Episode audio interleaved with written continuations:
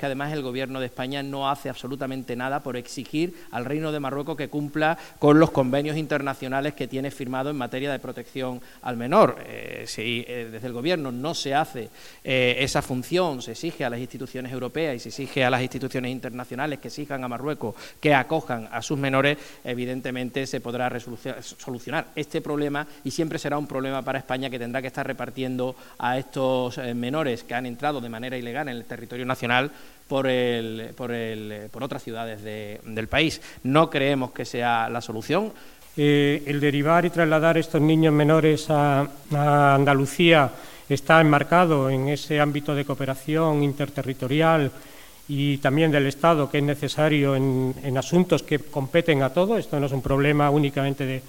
de, la ciudad de Ceuta o de Canarias, es un problema de Estado, un problema de, de la nación y por tanto aquí evidentemente con siempre con el interés eh, superior del menor como, como, aspecto fundamental, porque no puede ser de otra manera, lo dice la Convención de Derechos del Niño y lo dicen las leyes nacionales e internacionales, es la manera como mm, debe realizarse